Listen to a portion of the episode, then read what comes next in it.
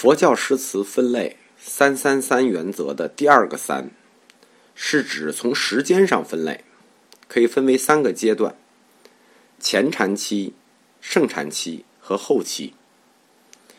具体的时间点是会昌法难，即公元八百四十二年，和宋朝末年的崖山之变，即公元一二七九年。会昌法难。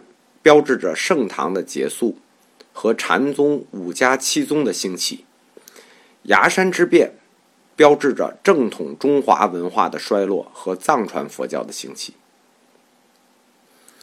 在唐末五家七宗以前的诗，属于前禅期。盛世之中，诗风清丽，如月在天。这个阶段禅风的核心。在《佛教通史》第七十集讲过，叫做“无念为宗，如来禅”。从会昌法难到崖山之变期间，五家七宗宗风各异，机锋妙语遍布禅林，属于盛禅期。禅风上也从如来禅转向了祖师禅。天隐元修大师。就直接喊出了：“丈夫自有冲天气，莫向如来行处行。诗风如上高楼，一步一层。崖山之后，正如吕留良所说：‘江山真可耻，不忍直视。’藏传走向了主流，整个汉传佛教走向了低潮。”佛教诗词也跟着走向低潮，五家凋敝，两宗独撑，直到近代，又出了革命和尚苏曼殊、南山弘一、太虚、虚云多位大师，五家绝续，佛教诗词又再次复兴。尤其让人瞩目的是。四百年前的藏族徐志摩又被重新发现了，为佛教诗词补上了“不负如来不负卿”这样的感情新境界，真是可喜可贺。这就是佛教诗词分类的第二个“三”：前禅期、盛禅期、后期三个时间段的划分。我们讲了佛教诗词的三个审美范式。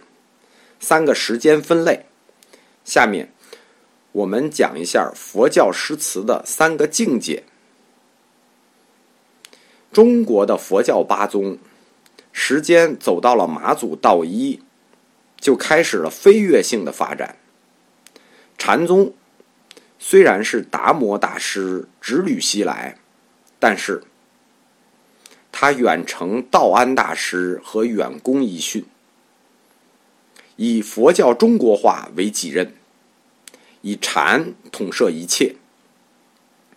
尤其是到了华严宗的第五代巨匠宗密大师归禅宗之后，通过倡导禅教合一、禅境合一、禅戒合一、禅密合一，将佛教中一切法门都在禅门中整合起来。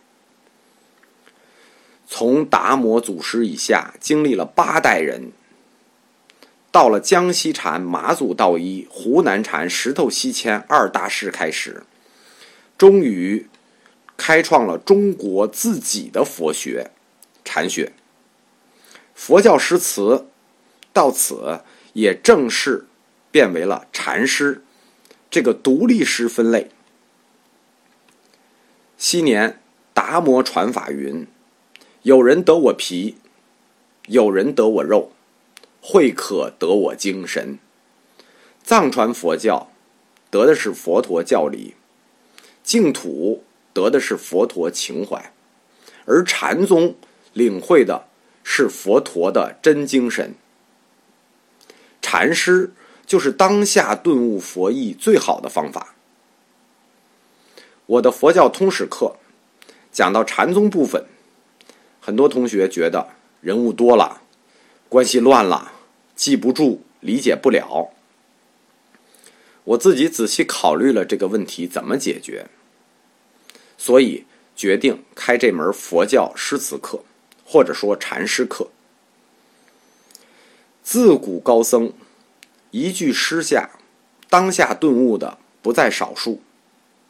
这就是一句顶一万句的力量。世间都是因缘法，悟只在一瞬之间，不再读百年书。各位同学自己体会。还是我在佛教哲学里那句话：全我传了，悟多少在你们。禅师作为佛教哲学的艺术表现形式，要回答的问题就是哲学的三个基础问题：我是谁？我该如何看待人生和世界？我要怎么做？还有一个道德问题，就是什么样的境界？才是佛的境界。这四个问题就构成了佛教诗词分类“三三三”法则中的第三个“三”。佛教诗词三境界，就是本心境界、顿悟境界、无畏境界。第一个境界是佛教诗词特有的，叫本心境界。就是通过揭示本心是原本清净的特质，揭示本心迷失的理由。这是一个由表及里看自己的过程。这类诗又叫见心诗。在这个阶段，我们叫他见自己。第二个阶段，或者说第二个境界。是佛教诗词回答对这个世界的认识和该如何做的问题，就是平常心是道的顿悟境界。无住生心，日用是道，最终跨越生死悲喜，领会山水真如。这是一个由内向外见天地的过程。阐明了顿悟成佛的方法，这类诗歌我们叫做开悟诗、正道诗、是法诗。这个阶段我们叫见天地。第三个境界是佛教诗词的最高峰——无畏境界。这也是我们佛教哲学课最终指向的哲学，就是大乘精神。除了慈悲，还有惜舍。佛教诗词里头有很多诗是绝命诗，有很多是僧人写完就去死的。施一切众生以无畏，这是佛家的最高精神。无论是灾祸、战乱、强权还是暴政，总会有僧人挺身而出。前有真境子白，后有佛陀一手结无畏印，要安抚世间的友情，帮助无助的灵魂；一手结与愿印，带给众生以希望。这是个超越自我。见众生心的过程，这类诗我们叫做无畏诗。这个阶段我们叫见众生、见自己、见天地、见众生，这就是佛教诗词的三层境界。佛教诗词的三个审美叫做法眼、宗风、圆融。它的三个阶段叫做前禅期、盛禅期和后期。它的三个境界叫做本心境界、顿悟境界、无畏境界。这就是三三三原则。我们在佛教通史里头提出来，学习佛教历史的核心在于把握大佛学史观。在佛教哲学课里头。我们提出学习佛理的核心在于领悟唯用主义佛陀。在佛教诗词这一课里头，我们就指出学习方法，就是佛教诗词审美和鉴赏的“三三三”法则。